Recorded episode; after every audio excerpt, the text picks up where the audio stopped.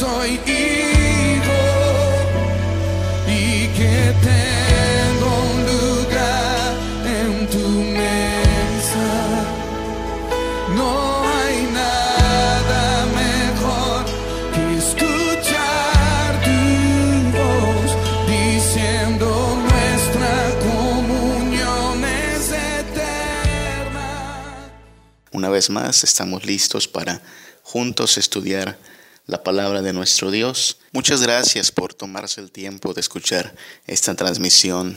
El título de este episodio será Tu mayor aprecio o tu ruin desprecio.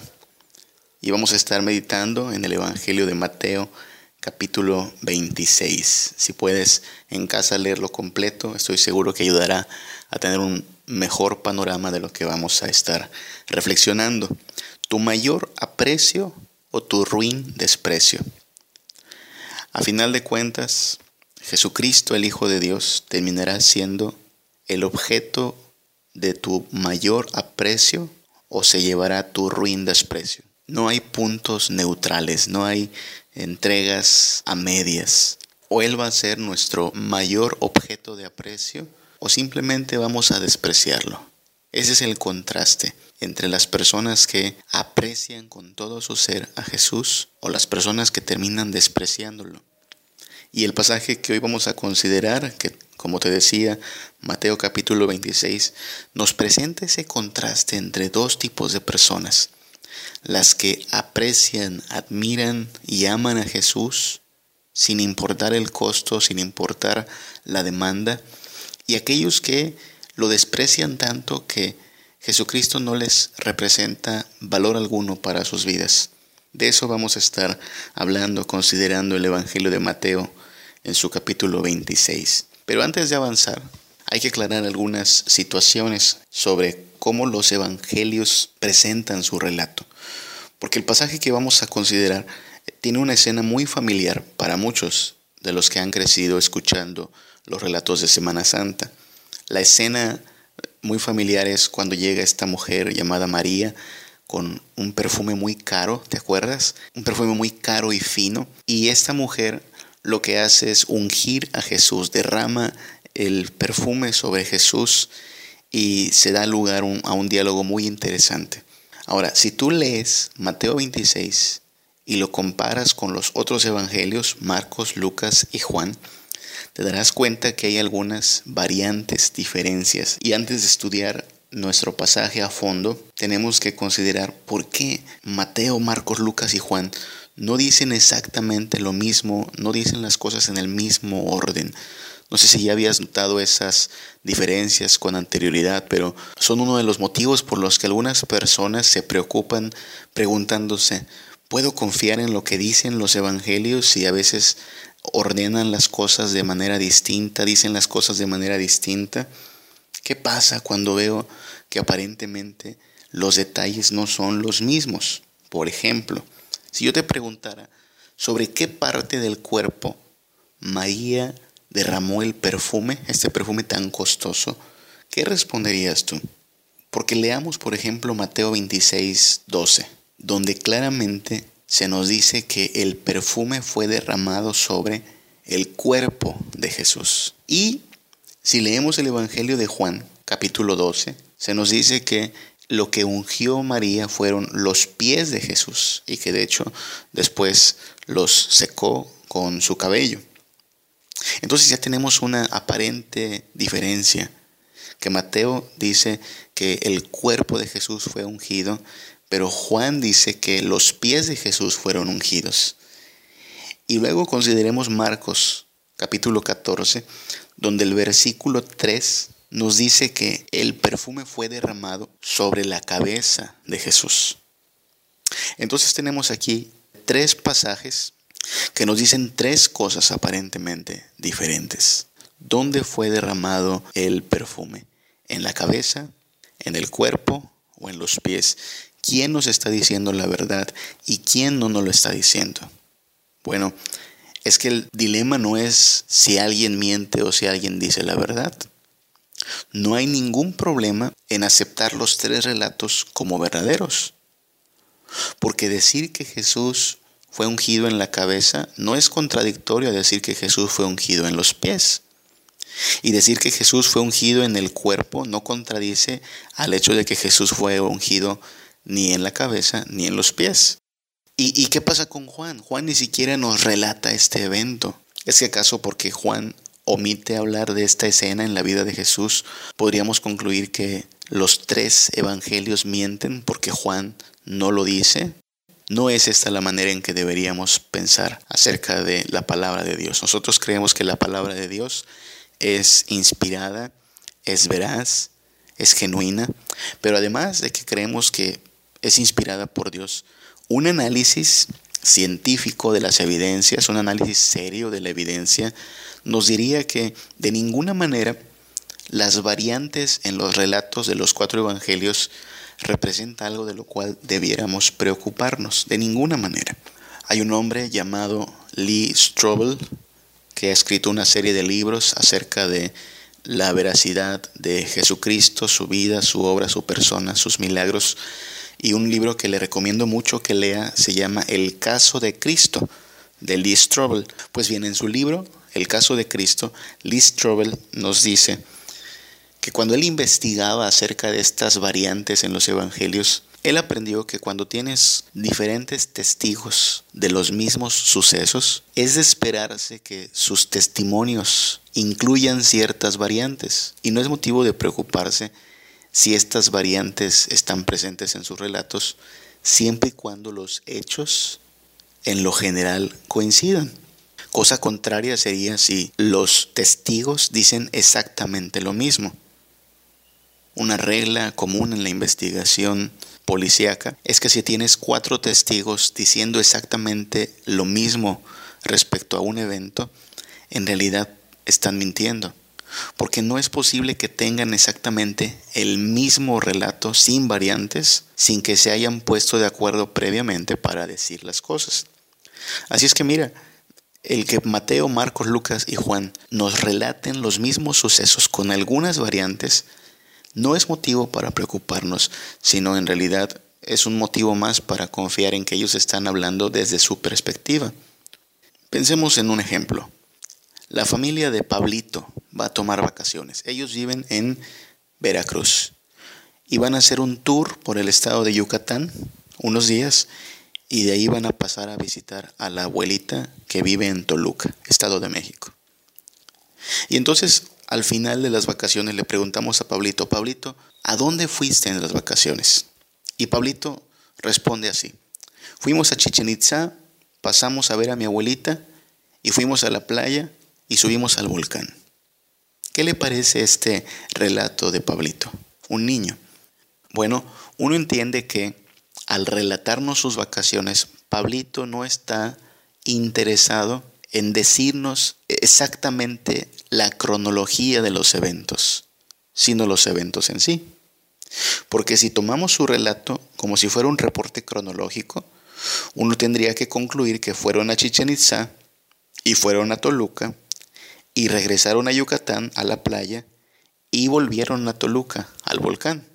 Pero no, uno entiende que Pablito está contando los hechos sin pensar en el cuándo a Pablito no le importa tanto decirnos cuándo ocurrió exactamente, sino decirnos qué ocurrió.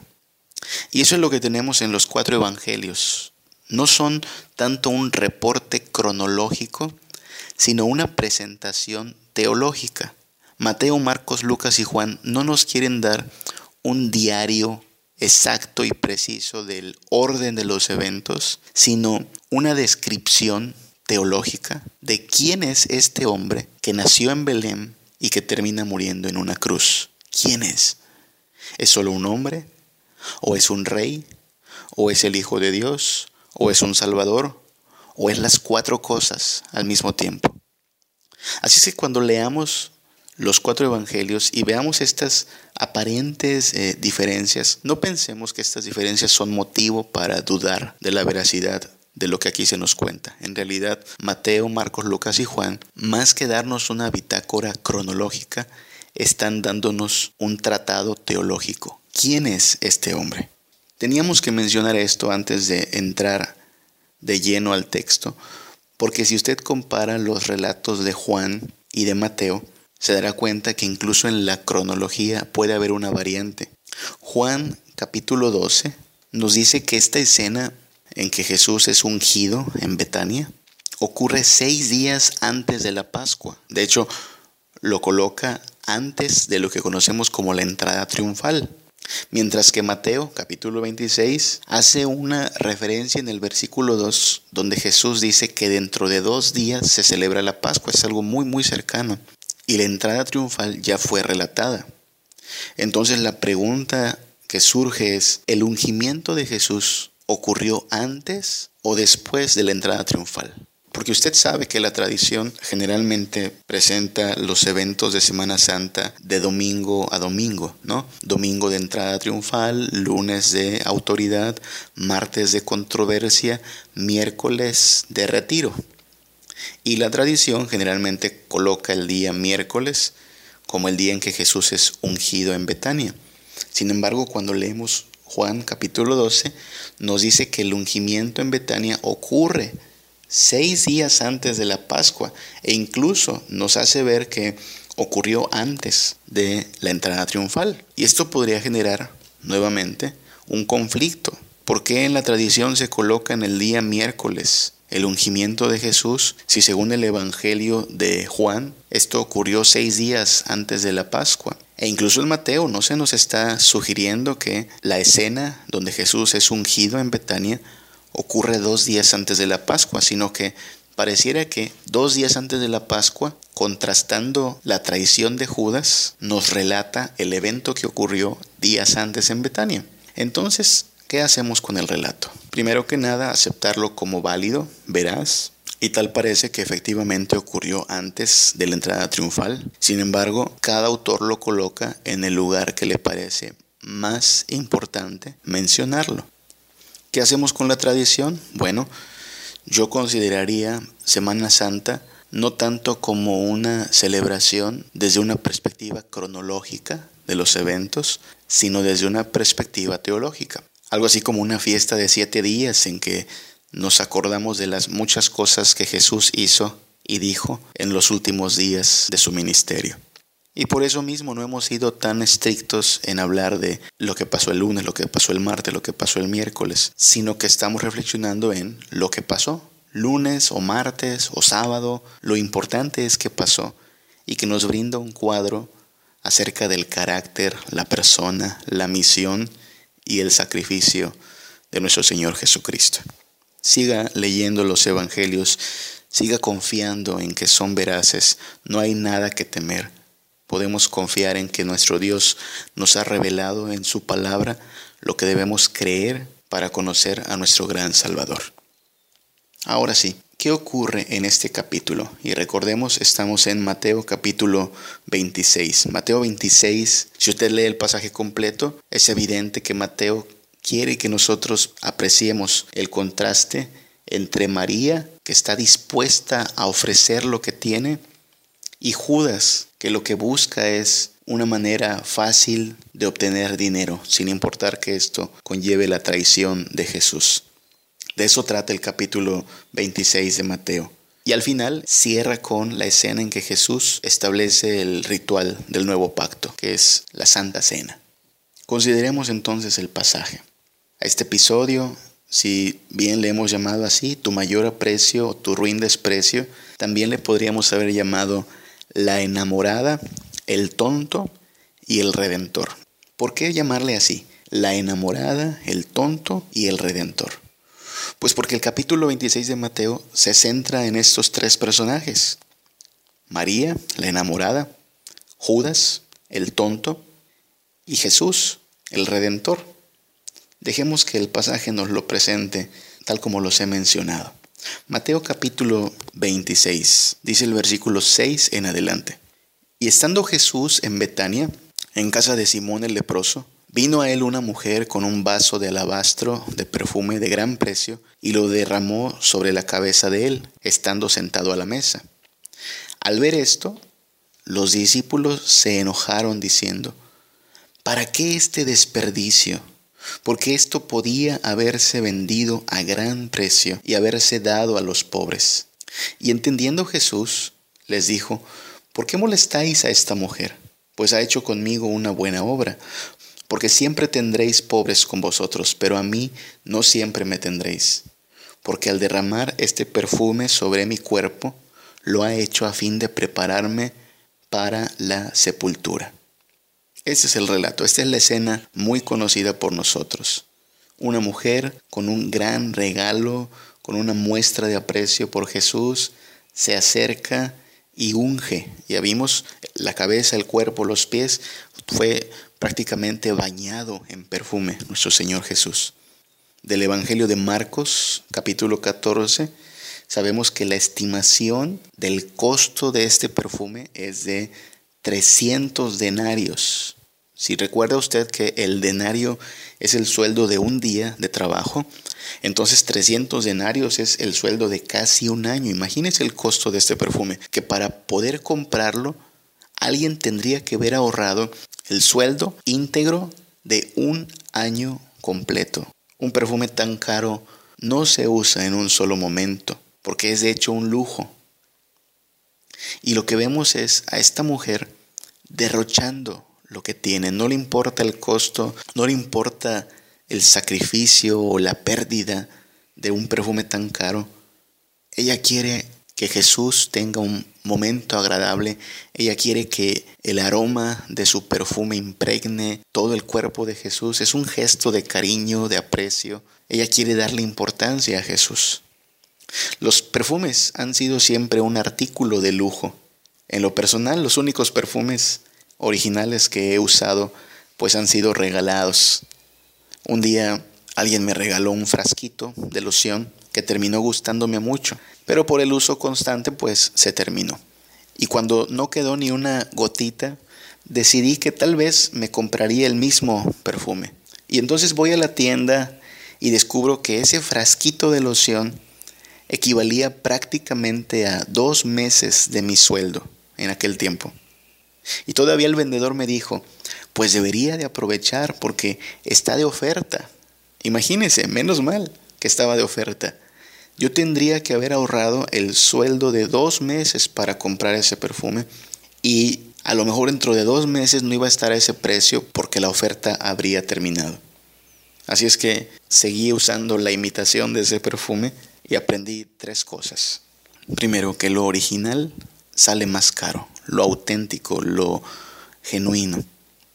Pero también aprendí que la gente es capaz de hacer derroches al mostrar su aprecio.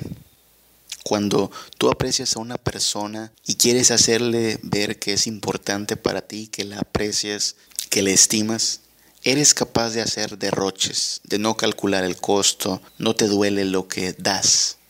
La gente es capaz de hacer derroches al demostrar su aprecio. Y también aprendí que conocer el precio de las cosas nos hace valorarlas. Si yo hubiera sabido el precio de aquel frasquito de perfume antes de gastármelo, quizá lo habría apreciado más, quizá lo habría cuidado más. Porque conocer el precio de las cosas nos hace valorarlas.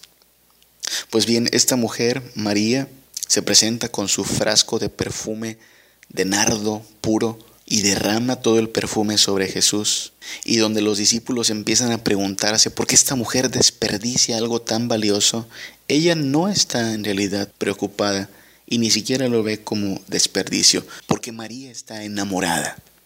Ahora, cuando uso esa palabra, no estoy implicando ninguna relación sentimental entre Jesús y María, como algunos tratan de proponer a veces. Me refiero a que ella está cautivada. Ella es una admiradora fiel de Jesús. Ella estima a Jesús y aprecia a Jesús. Usted puede usar ese término también, entre muchos otros, para hablar de cómo estamos cautivados por Jesús, estamos enamorados de Jesús, no a un nivel físico y sentimental, sino a un nivel personal. Su mensaje nos ha cautivado, su persona nos ha dejado pasmados, su amor no tiene comparación. Un cristiano está, en ese sentido, enamorado de Jesús, cautivado por Jesús. María quedó cautivada de Jesús. Su mensaje, su palabra le cautivó. Recordará usted aquella escena donde María ve como una prioridad el sentarse junto a los demás discípulos y escuchar las palabras de Jesús en vez de irse a la cocina con Marta, su hermana. María estaba cautivada del mensaje de Jesús, sus palabras de verdad, de esperanza, de victoria, la promesa de que creyendo en Jesús se tiene vida eterna. Pero no solo estaba cautivada por la palabra de Cristo, María estaba cautivada por la persona de Cristo, como todo cristiano debería estarlo también. Las palabras de Cristo son palabras de vida eterna, pero la persona de Cristo es el objeto de nuestra adoración. Cristo es nuestro todo en todo. Cristo es aquel que hace que todo lo que en este mundo podríamos tener no sea más que basura y pérdida comparado con nuestro Señor. Así es que una persona que está cautivada, enamorada, no repara en el precio de lo que ofrece, no se pone a calcular cuánto le cuesta mostrar su aprecio, simplemente da, simplemente se entrega. Para una persona que está enamorada, nada es demasiado caro para ofrecerlo, nada es demasiado costoso como para desprenderse de eso. Ella hizo caso omiso al costo de su regalo y simplemente dio. Y un cristiano procede de esa manera. Eso es lo que hace todo cristiano, aprecia como lo más importante a Cristo. Cuando Jesús viene a nuestra vida, cuando opera en nuestro corazón con su poder para traer vida nueva, Cristo se vuelve nuestro mayor tesoro, Cristo se vuelve nuestro primer amor, nuestra prioridad. Y nada es demasiado costoso como para no entregarlo a Él. Y nada es demasiado caro como para reservárnoslo. El Evangelio de Mateo nos narra dos parábolas que son quizá las parábolas más cortitas que Jesús haya enseñado, pero que están llenas de este mismo significado. En Mateo capítulo 13, del 44 al 46, se nos narran estas dos parábolas. Dice así, El reino de los cielos es semejante a un tesoro escondido en un campo, en el cual un hombre halla y lo esconde de nuevo, y gozoso por ello va y vende todo lo que tiene y compra aquel campo. La segunda parábola, versículo 46. También el reino de los cielos es semejante a un mercader que busca buenas perlas, que habiendo hallado una perla preciosa, fue y vendió todo lo que tenía y la compró. ¿Qué le parece?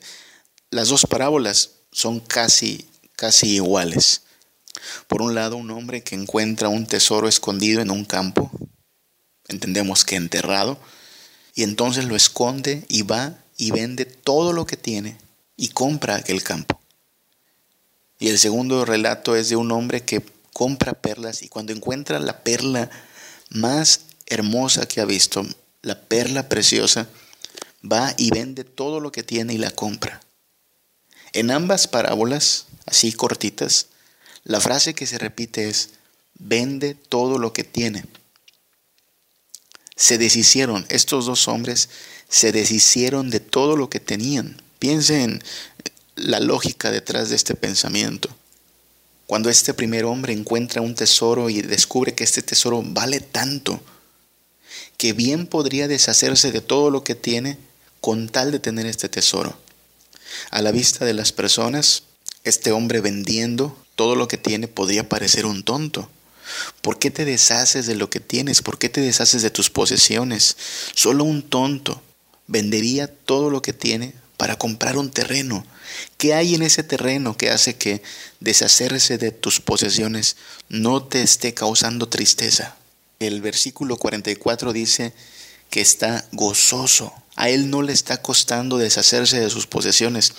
Él no está triste vendiendo sus posesiones, Él está gozoso. ¿Qué hace que este hombre, aún deshaciéndose de sus posesiones, no está triste, no está llorando, no está lamentando, está gozoso? Pues bien, que el tesoro que acaba de encontrar, comparado con todo lo que posee, es mayor. Y la venta de lo que posee no representa pérdida alguna, sino ganancia. Esa es la actitud de un cristiano cuando encuentra a Cristo. Todo lo que uno posee, todo lo que uno ha podido acaparar en este mundo, todo lo que en este mundo podría ofrecérsenos es nada comparado con Cristo. Y si hubiera que deshacerse de lo que temporalmente hemos podido obtener, no representaría ninguna pérdida. Cristo se ha convertido en el objeto de nuestro mayor aprecio, en nuestro tesoro mayor. Recuerde que es Jesús quien dijo que donde está tu tesoro, allí está tu corazón. Pues bien, el tesoro de un cristiano es Cristo y el corazón de un cristiano está cautivado por Cristo. La segunda parábola es muy semejante a un hombre que encuentra la perla preciosa y va y vende todo lo que tiene y compra esa perla. Este hombre ha encontrado algo por lo cual vale la pena perderlo todo. Recuerde que esto es lo que dijo Jesús respecto a la diferencia entre quienes le siguen y quienes le rechazan. Es Jesús quien mencionó que quien le seguía tendría que perder la vida, pero la hallaría.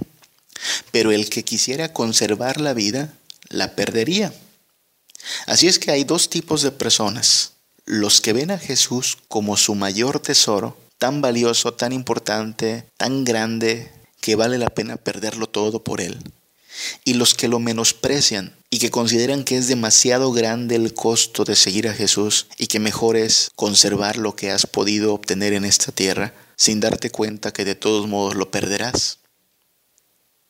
María lo que está haciendo es mostrar a Jesús su gran aprecio. Y nosotros debemos entender que ser cristianos básicamente consiste en apreciar a Jesús como nuestro mayor tesoro, hacer que Jesús sea más valioso que cualquier cosa que podamos tener, experimentar o sentir en esta tierra. Es Jesús la razón por la cual la vida tiene sentido y por la cual incluso la muerte tendría sentido. Si tenemos a Cristo, lo tenemos todo.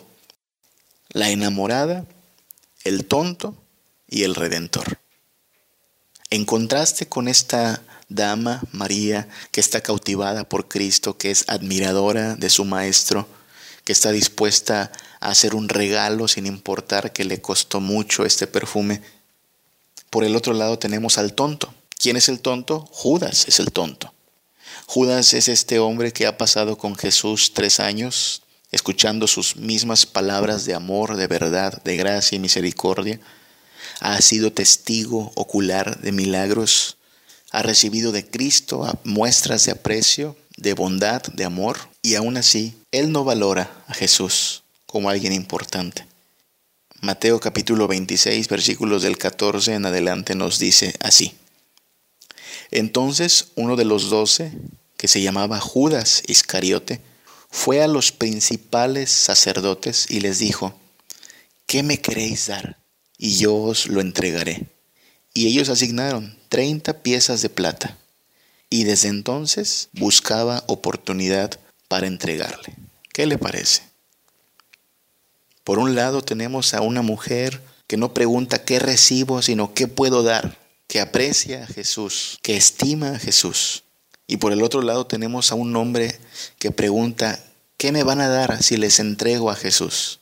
Un acto de traición ruin, un acto despreciable, porque conlleva el hecho de que Judas no ama a Jesús. Judas ama más lo terrenal. ¿Cuánto voy a obtener? ¿Cuánto ofrecen por Jesús? Y el trato se cierra en 30 piezas de plata a cambio de la vida de Jesús. ¿Ve el contraste? Alguien como María, enamorada, cautivada por Jesús, dispuesta a entregar todo lo que tiene, sin importar que el precio podría parecer muy alto en términos humanos, ella se entrega en aprecio y alguien tan tonto como Judas, que no valora todo lo que ha escuchado durante estos años, que no aprecia a Jesús, lo verá solo como un humano, como un maestro, pero no le ve como el que le puede salvar. Y tanto lo desprecia que incluso le pone un precio a su cabeza, 30 piezas de plata. Es un tonto, porque esas piezas de plata, no importa que fueran millones o trillones, no son nada comparados con Cristo. No le pueden asegurar la salvación de su alma, no le pueden asegurar el ser librado de la ira de Dios.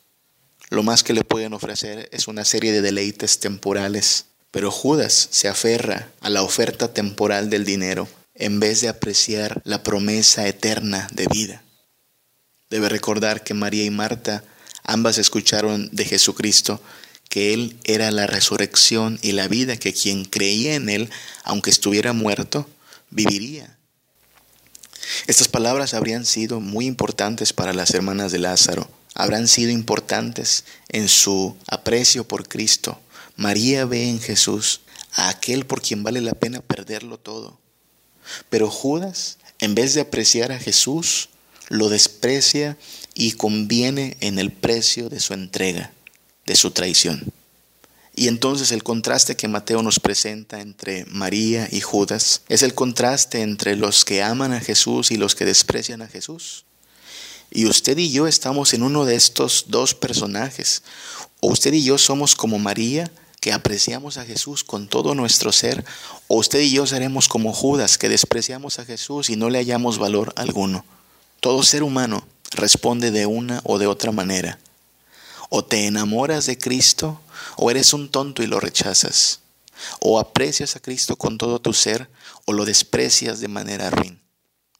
O te deleitas en amarlo con todo tu ser, con toda tu alma, sin importar que tu vida misma se puede perder. O amas lo terrenal, lo temporal, lo pasajero y lo frívolo, sin darte cuenta que nada de eso va a contar para la eternidad. Todo ser humano tiene que preguntarse cuál va a ser su reacción ante Cristo. Apreciarle como lo más valioso que podríamos tener en la vida o despreciarle y encontrar gozo en cualquier cosa temporal. La enamorada, el tonto y el redentor. Y entonces Mateo una vez que nos ha mostrado el contraste entre quienes están enamorados de Cristo y los tontos que le rechazan, ahora nos presenta a Jesús en sus últimos momentos con sus discípulos. Mateo capítulo 26, versículos del 17 en adelante nos narra cómo Jesús envía a sus discípulos para preparar la Pascua.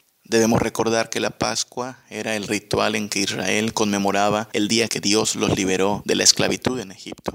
Se comía un cordero en familia y se daba gracias a Dios por haberlos librado por la sangre de ese cordero. Nosotros sabemos que todo esto era un anticipo de las cosas que Jesús afirmaría para siempre con su propia muerte y el derramamiento de su sangre. Así es que en el capítulo 26, los versículos del 26 en adelante nos narran las palabras de Jesús en la mesa con sus discípulos y dice así, mientras comían, tomó Jesús el pan y bendijo y lo partió y dio a sus discípulos y dijo, tomad, comed, esto es mi cuerpo. Y tomando la copa y habiendo dado gracias, les dio diciendo, bebed de ella todos porque esto es mi sangre del nuevo pacto que por muchos es derramada para remisión de pecados. Y os digo que desde ahora no beberé más de este fruto de la vid hasta aquel día en que lo beba nuevo con vosotros en el reino de mi Padre. Esas son las palabras de Jesús al momento de estar en la mesa con sus discípulos.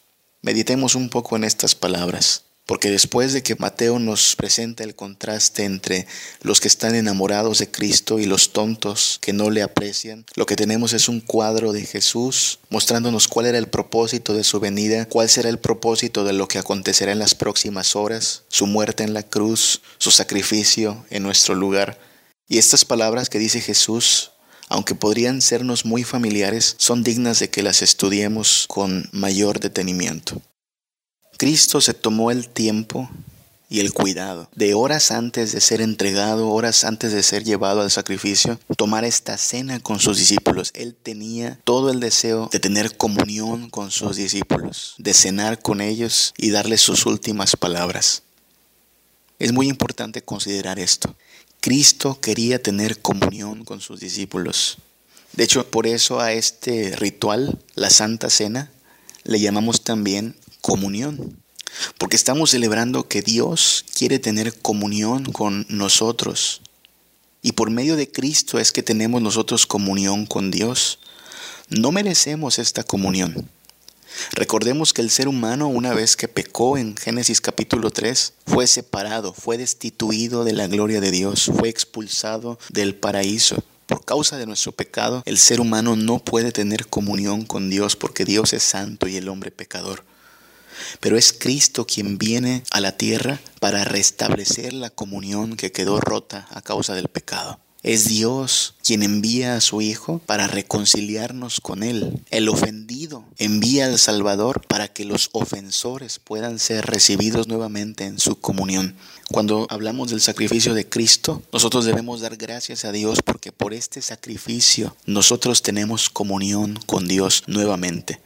Dice Romanos capítulo 5 versículos 10 al 11 porque si siendo enemigos fuimos reconciliados con Dios por la muerte de su Hijo, mucho más estando reconciliados seremos salvos por su vida. Y no solo esto, sino que también nos gloriamos en Dios por el Señor nuestro Jesucristo, por quien hemos recibido ahora la reconciliación. ¿Qué es un cristiano a final de cuentas? Un cristiano es un hombre que ha sido reconciliado con Dios. Un cristiano es una persona que a pesar de su pecado, de su desobediencia y su desprecio por Dios, ha sido reconciliado con Dios por medio de su propio Hijo, Jesucristo. Lo que celebramos cada vez que nos podemos reunir y congregar y lo que celebramos cada día en nuestra vida cotidiana es que por medio de Cristo tenemos comunión con Dios. Somos hechos cercanos, somos nuevamente amigos de Dios, somos de hecho hijos de Dios. Es tan cercana la comunión que tenemos ahora con Dios que nos ha hecho hijos, porque a todos los que creyeron en Jesucristo les ha sido dado este privilegio de ser hechos hijos de Dios. Tener comunión con Dios es una de las muchas bendiciones que provienen de este sacrificio que hizo Jesucristo. Pero no solo tenemos comunión con Dios, dice Mateo 26, versículo 27 ahora, que tomando la copa y habiendo dado gracias, les dio diciendo, bebed de ella todos, porque esto es mi sangre del nuevo pacto, que por muchos es derramada para remisión de pecados. Sabemos que en el Antiguo Testamento el perdón de pecados requería de un sacrificio, porque sin derramamiento de sangre no hay remisión de pecados. Remisión significa eso, pagar. Toda persona que era movida al arrepentimiento por Dios tenía que mostrar su arrepentimiento, dejando su pecado, pero también presentándose por medio de un sacrificio. Y este sacrificio era un anuncio previo de lo que haría Jesús. Porque nosotros sabemos que la salvación no viene por medio de la sangre de los toros ni de los corderos, sino la sangre de Cristo Jesús. Y lo que dice Jesús es que es su sangre, la que derramada por nosotros, es la que nos libra de la condenación.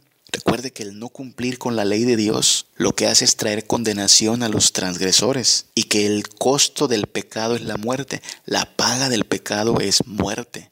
El alma que pecare, esa morirá. De manera que por ser pecadores es nuestra sangre la que debe ser derramada. Pero entonces Dios temporalmente hizo que su pueblo se presentara con la sangre de un inocente corderito para que en este ritual de intercambio el corderito terminara siendo el sacrificado y no el pecador. Pero estos sacrificios se hacían constantemente, lo cual dejaba ver que eran insuficientes e imperfectos para otorgar el perdón de pecados, porque no hacían más que apuntar al sacrificio único y eficaz que es el de Cristo. Y ahora por fin, esta noche en que Jesús está tomando la última cena con sus discípulos, les dice, por fin, mi sangre derramada dará lugar al nuevo pacto y a la remisión de sus pecados. ¿Qué celebramos los cristianos? Que por medio de Cristo tenemos comunión con Dios, pero también que por medio de su sangre derramada, nuestra gran deuda ha sido saldada. El precio de nuestra salvación ha sido pagado. Dice primera de Pedro 1 del 18 al 19 que fuimos rescatados, dice así, sabiendo que fuisteis rescatados de vuestra vana manera de vivir, la cual recibisteis de vuestros padres, no con cosas corruptibles como oro o plata, sino con la sangre preciosa de Jesucristo, como de un cordero sin mancha y sin contaminación. Pedro está diciendo primero que nada que nosotros estábamos en problemas a causa de nuestra corrupción. Nuestra manera de vivir era sin sentido.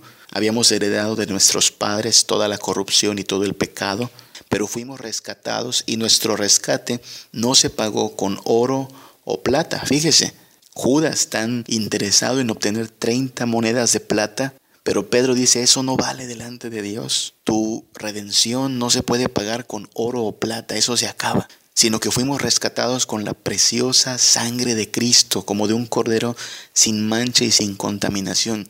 Es Cristo este perfecto sacrificio que tomando nuestro lugar, haciendo este glorioso intercambio, recibe toda la ira, todo el desprecio, toda la condenación, el infierno mismo que merecíamos los pecadores, para que por su sangre nosotros seamos librados de la condenación.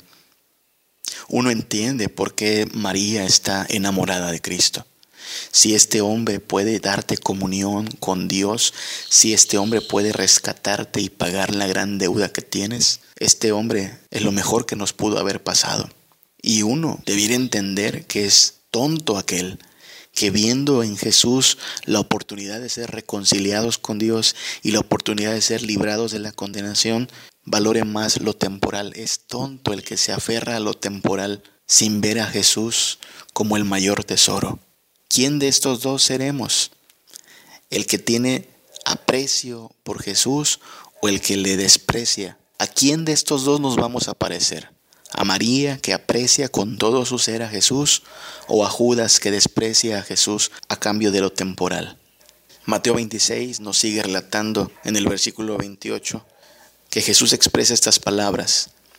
Esto es mi sangre del nuevo pacto que por muchos es derramada para remisión de pecados. Pongamos un poco de énfasis en esa última frase, remisión de pecados. Ya dijimos que por su sangre nuestra deuda con la ley de Dios es saldada. Pero no solo nos libra Jesús de la deuda con la ley, sino del problema del pecado. Es decir, nuestro problema es que nos deleitamos en el pecado, nuestro problema es que somos esclavos del pecado. Y por la sangre de Cristo, nuestra deuda con la ley es cancelada, pero también nuestro problema con el pecado es resuelto. Por medio de su sangre somos librados del pecado, tenemos vida nueva. Mire que Jeremías 2.22 dice estas palabras, aunque te laves con lejía y amontones jabón sobre ti, la mancha de tu pecado permanecerá aún delante de mí, dice Jehová el Señor.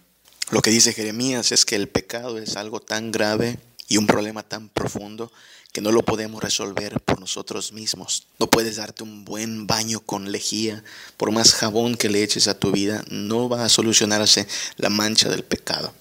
Pero entonces el Evangelio nos sorprende con la verdad de que hay algo que puede borrar nuestro pecado, que puede lavarnos y volvernos limpios, y es la sangre de Cristo.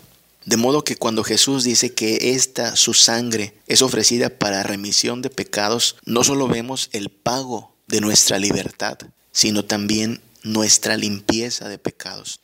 Entendemos que por su sangre no solo es pagada nuestra deuda, sino que en su sangre es lavada nuestra vida. Por su sangre nuestros muchos pecados pueden ser limpiados y nuestra vida puede ser renovada. Primera de Juan 1 del 7 en adelante dice que si andamos en la luz, como Él es la luz, tenemos comunión unos con otros. Y la sangre de Cristo nos limpia de todo pecado. Su sangre nos limpia. En su sangre somos libres de la esclavitud al pecado. Ahora alguien podría pensar que con, con una lavadita ya queda porque a lo mejor sus pecados no son tan graves como los de otros pecadores.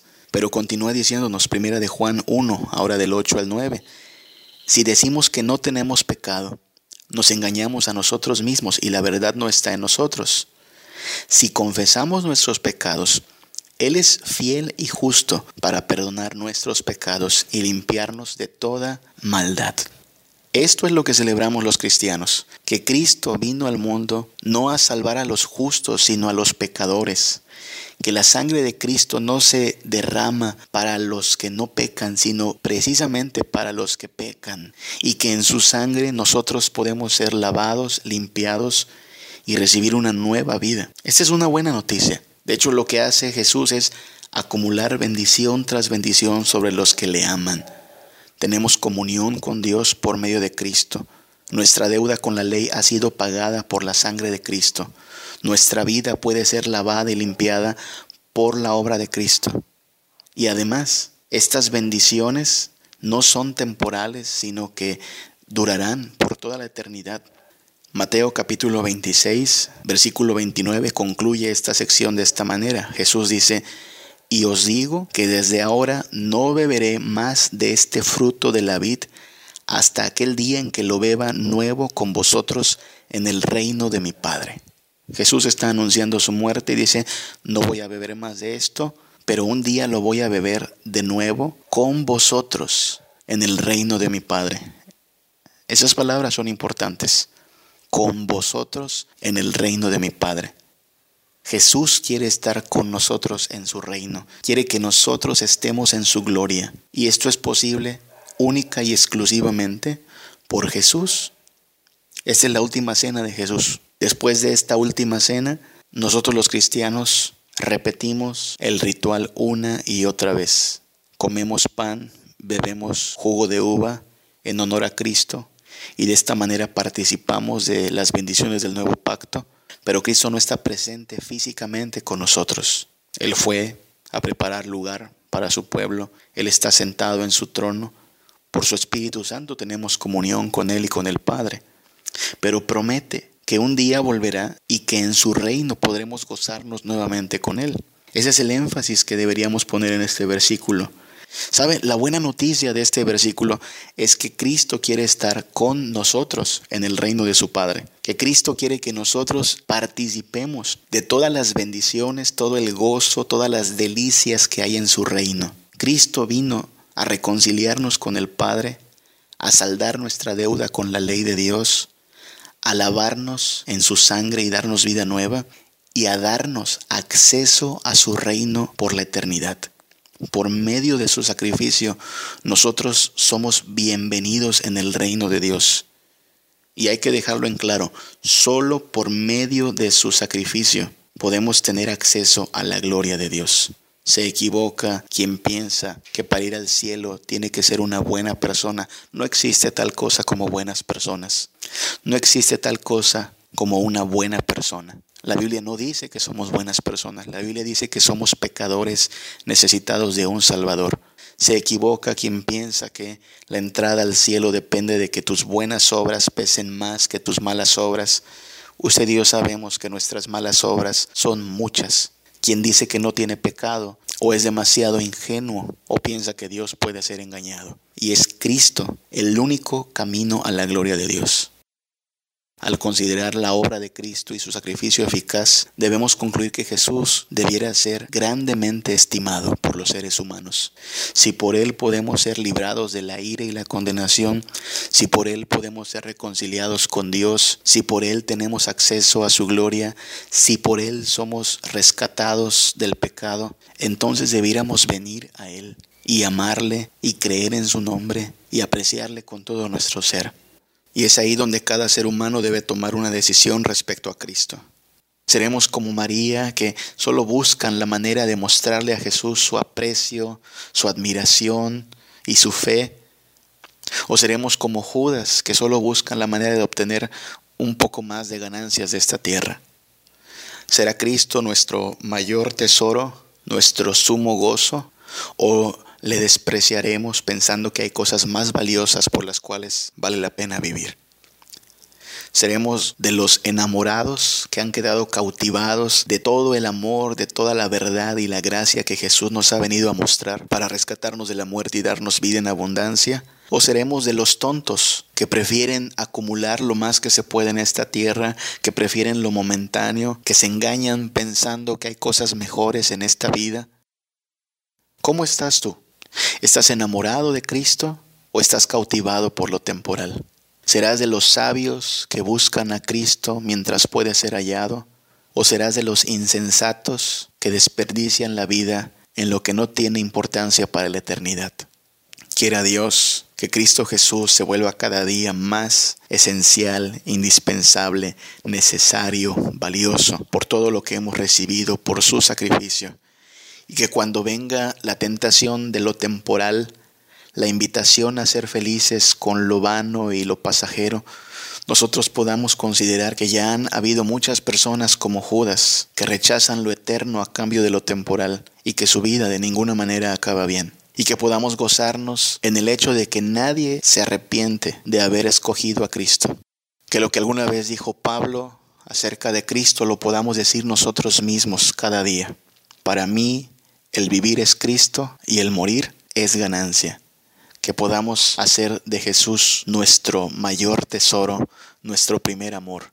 Y si alguien a veces duda de por qué Cristo vale más que cualquier otra cosa en este mundo, pues solo recuerde que por su sangre somos hijos de Dios, por su sangre somos libres del pecado, por su sangre la deuda ha sido cancelada y por su sangre nosotros podemos entrar en la gloria de Dios y gozar de bendición y de alegría eternamente. Comparado con Cristo, cualquier tesoro temporal, cualquier ganancia terrenal no vale tanto pero el que tiene al Hijo tiene vida eterna, y el que cree en Cristo Jesús, aunque esté muerto, vivirá. Demos gracias a Dios por su amor, valoremos el sacrificio que nuestro Señor Jesús estuvo dispuesto a hacer para salvarnos, y vivamos para honrar a aquel que tomó nuestro lugar en la cruz, que nos libra del pecado y de la muerte, y que nos espera en su reino eterno, donde solo hay gozo y delicias para siempre. Que el Señor les bendiga gracias sublimes.